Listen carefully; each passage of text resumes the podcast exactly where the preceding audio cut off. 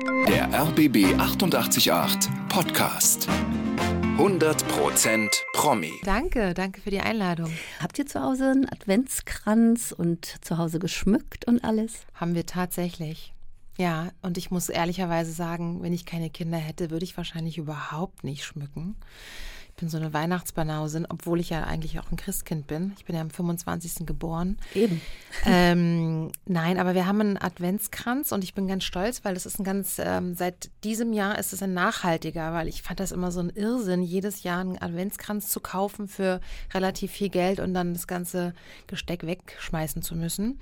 Und jetzt haben wir so einen äh, nachhaltigen, den du jedes Jahr auf den Tisch packst und einfach nur nochmal neue Kerzen Mhm. anstecken musst.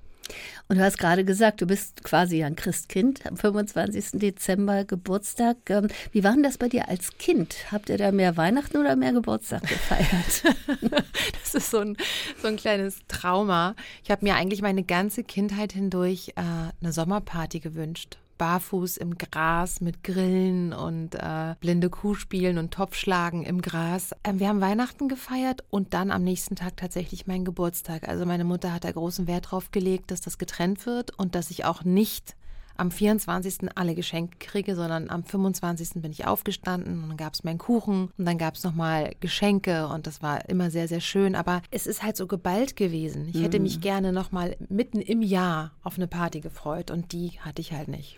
Und wie sieht jetzt Weihnachten im Hause Gerard aus? Ist ja in einer Woche ist es ja soweit, man kann es kaum glauben. Ja, es ist sehr entspannt, würde ich sagen. Ich mache mir überhaupt keinen Druck, dass es irgendwie besonders zu sein hat. Mir ist wahnsinnig wichtig, dass wir einfach alle vor allen Dingen chillen, auf der Couch hängen. Wir haben das große Glück, dass wir einen Kamin haben, der ähm, brennt die ganze Zeit. Überall sind Kerzen an, also es ist schon eine schöne Atmosphäre. Und wir essen gemeinsam und wir verbringen Zeit zusammen. Letztes Jahr hat meine Große jedem von uns einen ganz ausführlich langen Brief als Geschenk äh, geschenkt und dann wurden, wurde dieser Brief jeweils äh, vorgelesen von der oder dem Beschenken. Und das war dann sehr emotional und mir ist einfach wichtig, dass wir beieinander sind und miteinander sind. Wer schmückt bei euch den Weihnachtsbaum? Alle, alle zusammen. ich bin ja so ein kleiner Control-Freak und habe so eine genaue Vorstellung, wie das dann zu sein hat auf dem, an dem Baum. Und da äh, muss ich ein bisschen loslassen und die Kinder ein bisschen mehr machen lassen. Und eher traditionell oder kreisbunt? Mm, traditionell, würde ich sagen. Also ich träume von einem kreisbunten amerikanischen, Ja. aber da macht der Rest der Familie nicht mit.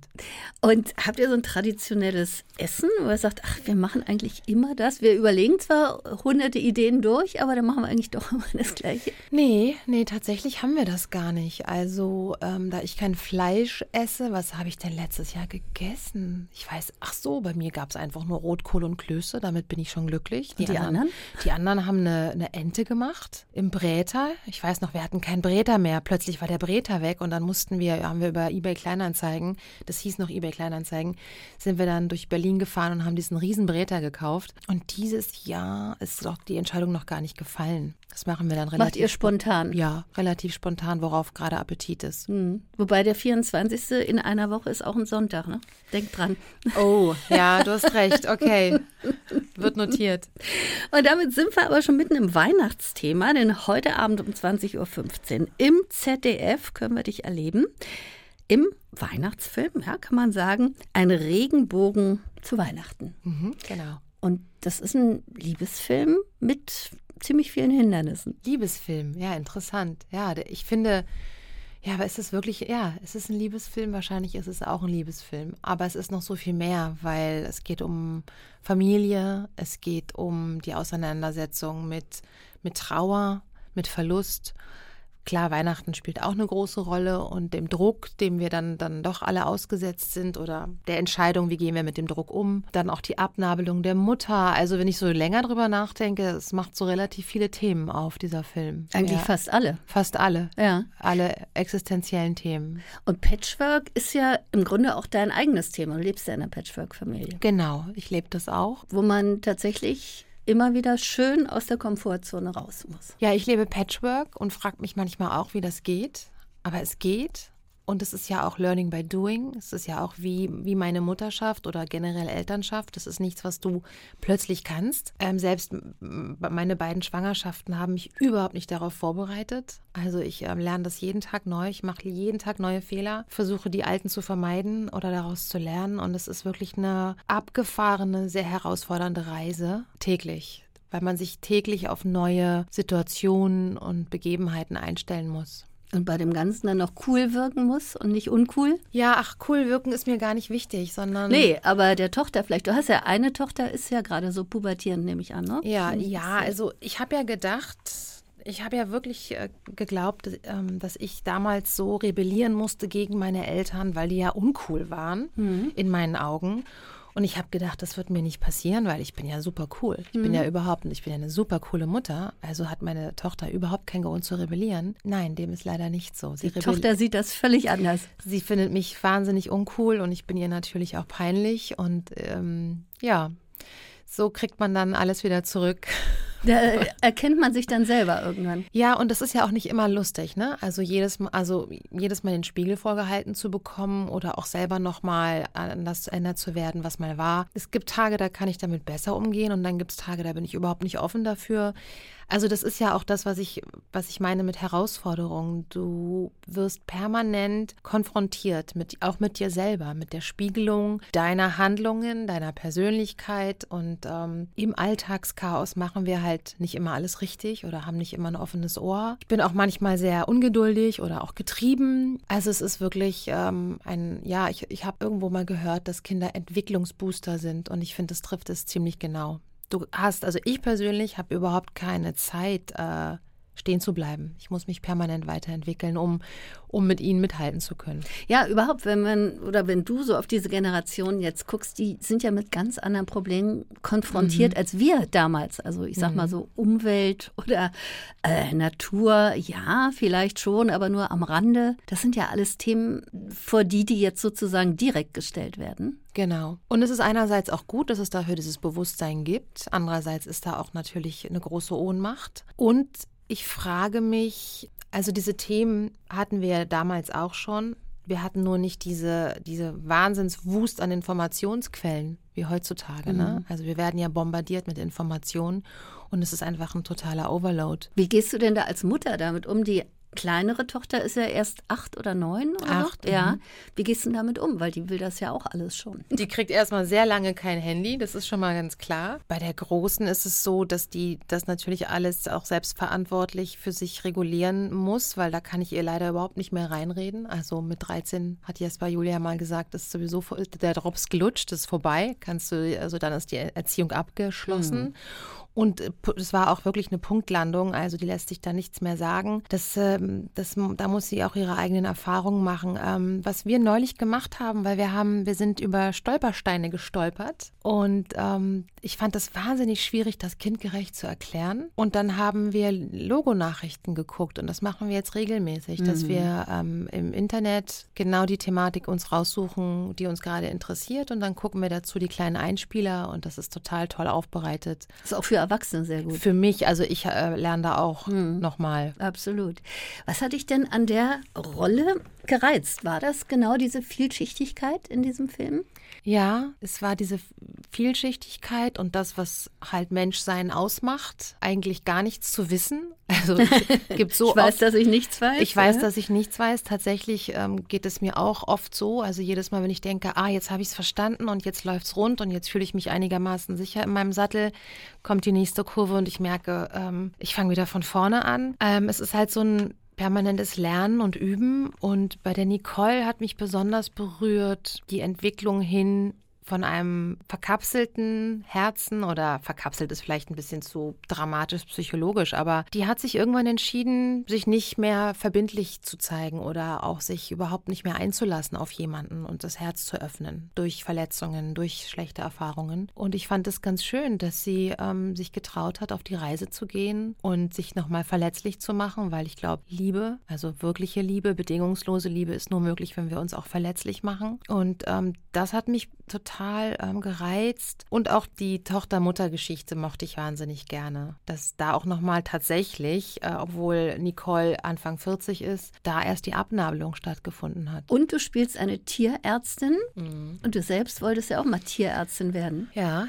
Das heißt, du lebst das jetzt in gewisser Art und Weise eben durch die Rollen aus. Ja, tatsächlich. Mhm. Also ich durfte schon mal. In, ja, das ist das zweite Mal. Ne? Genau, ja. in, man, man tut, was man kann. Da durfte ich auch schon mal eine äh, Tierärztin spielen und ähm, habe auch in dem Zusammenhang eine, also ein Praktikum gemacht äh, im Tierheim. Ja, aber ich muss ehrlich sagen, äh, wenn mir der Beruf wieder mal zum Halse raushängt oder ich nicht verstehe, was, warum ich mich entschieden habe, mich vor die Kamera zu stellen, dann vermisse ich das schon, dass ich äh, nicht mehrere Leben parallel leben kann und nicht auch parallel noch Tierärztin sein kann. Passiert das oft, diese Momente? Naja, spätestens, wenn ich Drehbeginn habe und die Nacht davor nicht schlafen konnte, es ist jetzt nach fast 30 Jahren immer noch der Fall, äh, denke ich, bist du eigentlich wahnsinnig? Wieso bist du, warum machst du nicht die Maske oder Kamera oder Regie? Warum stellst du dich immer wieder vor die Kamera und setzt dich diesem Wahnsinn aus? Das ist aber zum Glück nur am ersten Drehtag so und dann ist es wieder weg, dann ist, dann reite ich die Welle. Mhm. Aber ähm, ja, es ist verrückt. Aber es scheint auch eine Art von Motor zu sein, dieses permanente, was mache ich hier eigentlich und warum mache ich es hier eigentlich? Also es ist wie so eine Überwindung meiner eigenen Ängste, meiner eigenen Schüchternheit und natürlich hat es auch ganz viel mit Anerkennung zu tun. Also ähm, davon bin ich nicht frei. Aber bekommst du die tatsächlich auch in dem Maße? Das ist eine große Frage, weil was ist eigentlich Anerkennung und um welche Anerkennung geht es da wirklich, ne?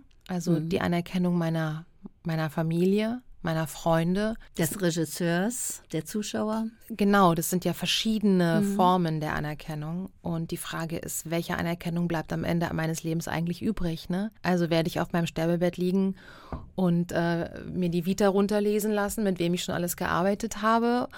Oder wie, viele, wie viel Quote ich hatte bei einem bestimmten Film? Oder geht es darum, dass die Menschen, die mich mein Leben lang begleitet haben, mich wirklich gesehen und anerkannt und wertgeschätzt haben? Also ich glaube, dass diese Anerkennung da im Außen natürlich auch eine große Illusion ist, keine Frage. Ich glaube, ganz wichtig ist auch, sich die Anerkennung einfach selbst zu geben. Zu sagen, hey, habe ich cool gemacht. Finde ich gut. Mhm, absolut. Also Selbstwert, Selbstwertschätzung, das ist auch eine lebenslange Aufgabe. Und mal ist es stärker da und mal ist es weniger stark da. Aber das ist, glaube ich, am Ende ist das das, was wirklich von innen heraus dich selber nährt. Mhm. Fragen des Lebens heute Abend auch in Ein Regenbogen zu Weihnachten um 20.15 Uhr im ZDF. Aber viele kennen dich natürlich auch aus dem Kroatien-Krimi und du selbst hast kroatische Wurzeln. Mhm, tatsächlich. und du hast irgendwo auch mal gesagt, dass du Kroatien wahnsinnig faszinierend findest. Ja. Warum? Oh, das hat so eine Urkraft, also fast schon so eine Urgewalt. Das ist, wenn die Menschen reden miteinander, dann weiß man nicht, also streiten die jetzt oder das ist einfach so, alles ist so wahnsinnig intensiv. Die Art, wie sie reden, wie sie lachen, wie sie essen, wie sie tanzen. Also wenn, wenn du eine kroatische Hochzeit schon mal beobachten durftest, das ist ein, ein Wahnsinn. Also wie da getanzt wird und gelacht wird und ein, eine, ein Gemeinschaftsgefühl. Ähm, ich habe mich in Kroatien verrückterweise sofort zu Hause gefühlt sofort. Aber das kommt ja vielleicht auch, du bist ja auch halb Türke, ne? Mhm. Dein, dein, Vater war Türke und ähm, ich habe schon mal eine türkische Hochzeit erlebt mhm. und das kommt mir da auch sehr nahe im Grunde genommen. Es ist auch laut, das ist fröhlich, es ist feiern, es ist, ne? ja. das ist also, deshalb eine kroatische kenne ich nicht, aber ich stelle mir den dann so ähnlich vor. Da hast du absolut recht. Das ist, äh, hat viele Ähnlichkeiten und wahrscheinlich sind alle Hochzeiten außer die Deutschen so. Oder? Es sei denn im Rheinland vielleicht. Das könnte ja. dann auch noch sein. Du bist Urberlinerin in mhm. Wilmersdorf ähm, aufgewachsen. Wie ich, haben wir gerade kurz vorher festgestellt. So der alte Kiez. Und eigentlich geht man ja als Berliner sehr selten raus aus der Stadt, aus der eigenen. Also vielleicht mal für einen Moment, aber dann kommt man wieder. Du hingegen bist jetzt äh, von Kreuzberg, wo du zuletzt gelebt hast, in den sogenannten Speckgürtel gezogen. Mhm, mhm. Warum? Weil ich spießig geworden bin. Ich Echt? bin so spießig geworden, um, hätte ich mir selber nicht ausmalen können, dass ich jemals, ja, um 9 Uhr Bett fertig im Wald stehe. Also nicht im Wald, sondern am Wald in meinem Bett. Äh, es ist ja, warum? Das ist eine gute Frage. Ich war mein Leben lang wahnsinnig rastlos. Also ich bin ja mit 16 von zu Hause ausgezogen. So alt wie deine Tochter jetzt ist. Ja, mhm. genau. und bin nach äh, Dortmund gezogen für ein Jahr. Danach war ich vier Jahre in Köln. Also ich war fünf Jahre unterwegs. Dazwischen habe ich wahnsinnig viel gedreht und gearbeitet. Und dann bin ich zurück nach Berlin und meine Rastlosigkeit hörte nicht auf. Und ich hatte tatsächlich so eine Art Umzugsneurose. Ich bin jedes Jahr umgezogen. Jedes Jahr. Ich habe meine Kartons gar nicht richtig ausgepackt. Das ist vielleicht auch etwas, wo ich mit der Nicole ähm, relaten, was ist denn das deutsche Wort? Äh, Übereinstimme. Übereinstimme oder auch einen Bezug zu ja. hatte, dieses sich nicht ähm, festlegen wollen. Ne? Das hat sich da halt auch geäußert. Und durch meine Kinder wurde ich gezwungen, zur Ruhe zu kommen und eine Struktur aufzubauen und eine Stabilität zu etablieren und ähm, bin dann tatsächlich das erste Mal vier Jahre in einer Wohnung geblieben. Doch so lange. Doch so lange. und dann nochmal vier Jahre. Also ich war schon wirklich in fast jedem Bezirk in Berlin und dann ähm, wurde, hatte ich das Gefühl, wird Kreuzberg immer voller, immer lauter und mich hat es einfach wirklich in die Natur gezogen. Denkbar und wäre ja auch gewesen, du ziehst in Grunewald oder du ziehst irgendwie. Ja, Berlin das, das bietet ja auch mir nicht alles, leisten. wie du willst. Das, das, kann ich mir nicht leisten. Also Speckgürtel klingt zwar immer so wahnsinnig dekadent und ist es natürlich auch, weil es ist ja unfassbar privilegiert, so leben zu dürfen. Das ja, weiß und vor allen Dingen, weißt du, als Berlinerin weißt du, in Berlin hast du ja alles. Du hast Wälder, du hast Seen, du, du, du kannst, wenn du in Klado lebst, dann denkst du, bist auf dem Land und du bist auch auf dem Land, weil es ist nicht mehr Berlin, obwohl es zu Berlin gehört. Deswegen Deswegen frage ich. Naja, ich bin ja nicht so weit rausgezogen, dass ich jetzt eine Stunde nach Berlin fahre, sondern ich habe das ja so gemacht, dass ich in 20 Minuten in der Schlossstraße bin oder am Kudamm. So. Und wie du schon sagst, also mhm. ich kann von meinem Garten aus, ich fahre durch meinen Garten durch und bin in acht Minuten am Schlachtensee. Obwohl ich in Brandenburg lebe, bin ich zapp in Zehlendorf und kann ins Wasser springen. Also mhm. das ist für mich einfach eine enorme Lebensqualität. Und ich bin jetzt, ich werde jetzt schon bald 45 und ähm, das Leben ist genau genommen morgen in einer Woche. Genau genommen, ja, richtig. Und ähm, das, unser Leben ist nun mal endlich und ich habe mich gefragt, wie will ich leben und was ist, was bedeutet für mich Lebensqualität? Ja, und jeder entscheidet sich ja, wie er sein Geld äh, ausgibt und für mich, äh, ich, ich stecke halt das, was ich verdiene, vor allen Dingen in meine Lebensqualität und dazu gehört für mich halt auch schön zu wohnen und ja, in der Ruhe zu leben. Mhm. Du hast das vorhin so schnell erzählt. Ähm, Im Grunde genommen ist das ja wirklich eine Riesennummer, die du da mit 16 schon abgezogen hast. Du hast dich, mhm. äh, na, du hast also gewonnen bei dem Bravo ähm, Award, dann hattest du einen Model-Wettbewerb, da bist du Zweite geworden und dann hast du das auch so gerade weg erzählt, dann bist du eben mit 16 nach Dortmund ja? ja? Hattest du denn Eltern, die dich tatsächlich auch unterstützt haben oder haben die gesagt, Kind, bist du wahnsinnig, was machst du? Oder beides? Äh, die hatten, glaube ich, großen Respekt davor, mich gehen zu lassen. Sie wussten aber auch, dass das meine Rettung ist. Also, weil ich hatte eine so unbändige Energie, dass ich manchmal gar nicht wusste, wohin damit. Schulisch war ich eher immer so im Mittelfeld, weil ich leider faul war und auch keine großen Anreize in der Schule hatte. Also die Themen, ich habe noch nie verstanden so richtig, ähm, was mir das fürs Leben helfen oder bringen soll. Also ich wollte immer raus ins Leben und das Leben studieren und das Leben leben. Und meine Eltern ähm, waren auch auf der anderen Seite sehr glücklich über diese Entwicklung. Sie wussten, ich bin gut eingebettet. Damals hat in Dortmund dieser Frauensender TM3, vielleicht weißt du das noch? Ja, ja. Die waren ja, also das ist ja, ich würde mir wünschen, das würde heute auch wieder. Ähm, das war revolutionär. Fand ich auch. Ähm, den, der wurde dort ähm, sozusagen gegründet und eröffnet. Also die Base war in Dortmund und da habe ich halt ein Volontariat gemacht, zweieinhalb Jahre ich habe richtig was gelernt und war eingebettet in eine Erwachsenen-Community. Also ich war ja wirklich die Jüngste in der Redaktion. Und meine Mutter, äh, die einzige Prämisse war, jedes zweite Wochenende kommst du nach Hause. Mhm. Also das war Pflicht bis zu meinem 18. Lebensjahr. Und das habe ich dann auch, ja, durchgezogen.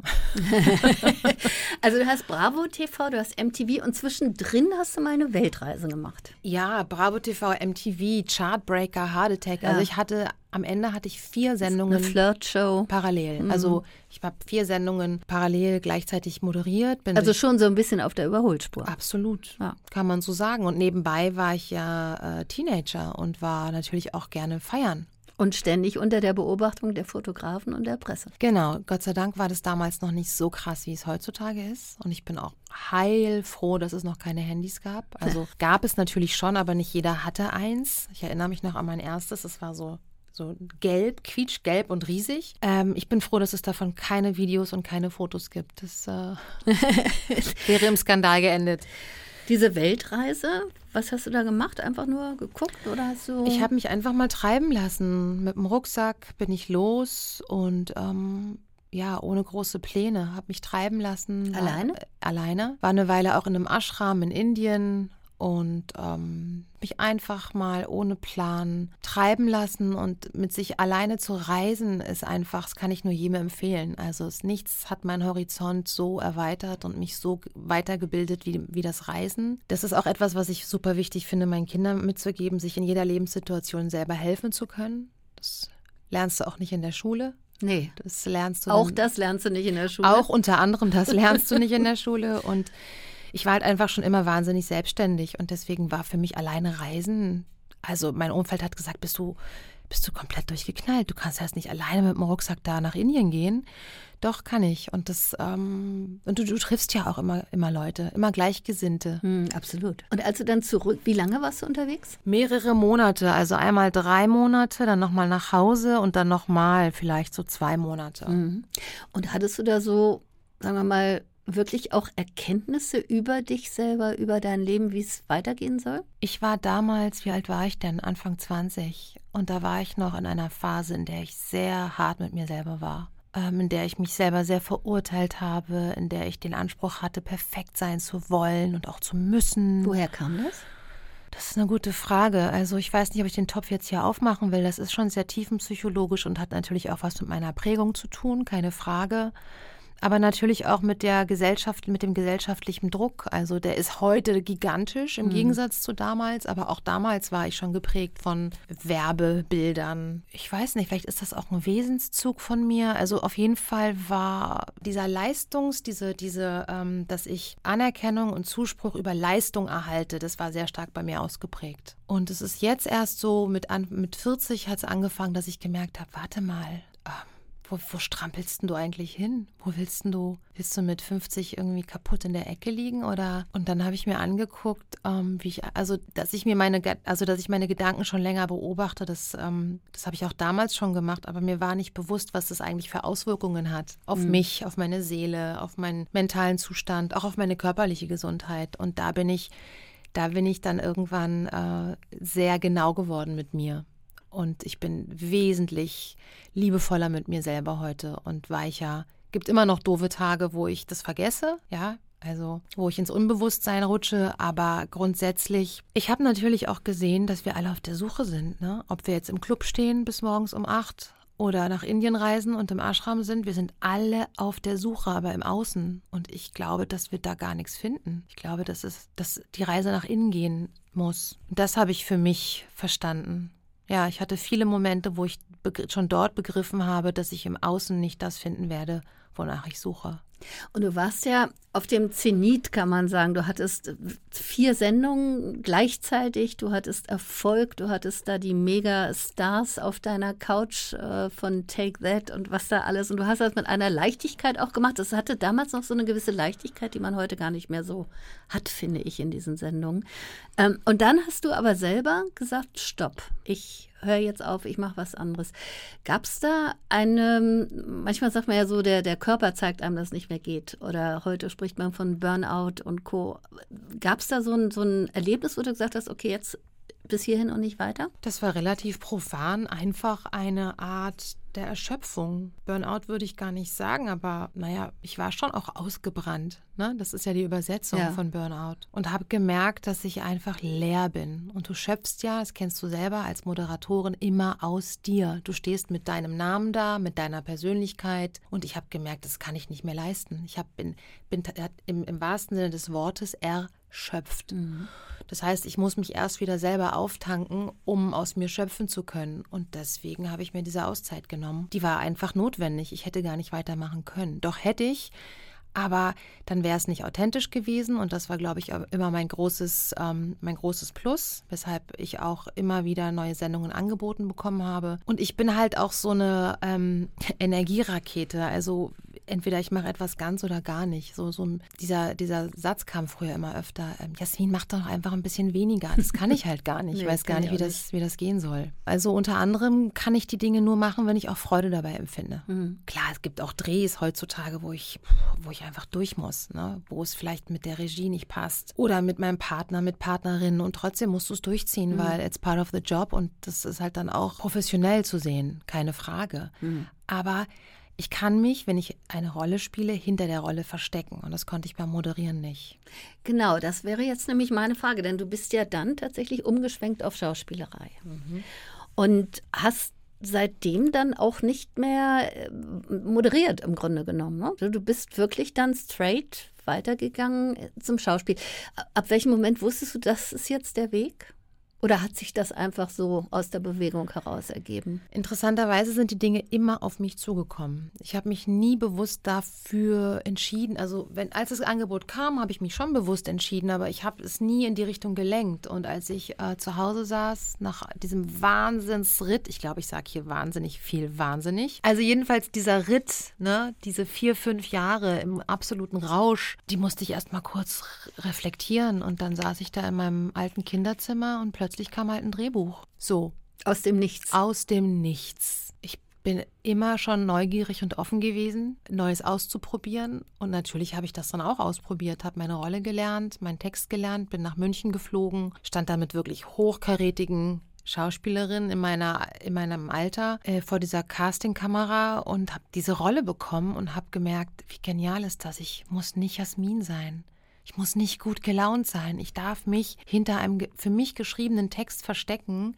Ich habe einen anderen Namen, ich kriege ein anderes Kostüm. Das war eine absolute ähm, Erleuchtungsmoment für mich und ich äh, konnte einfach, und das mache ich bis heute übrigens, ich spiele unter anderem auch, weil ich Urlaub von mir selber machen kann. Also ich bin manchmal so voll mit Gefühlen und Gedanken, dass es mir einfach gut tut, in ein, in ein anderes Leben, in eine andere Figur zu rutschen, um von mir selber mal Abstand zu gewinnen. Interessant, spannend. Mhm. Und ja, dann ging das ja im Grunde genommen nahtlos. Du hast dann also Filme gemacht, Fernsehen gemacht, auf, dem, äh, auf der Bühne gestanden.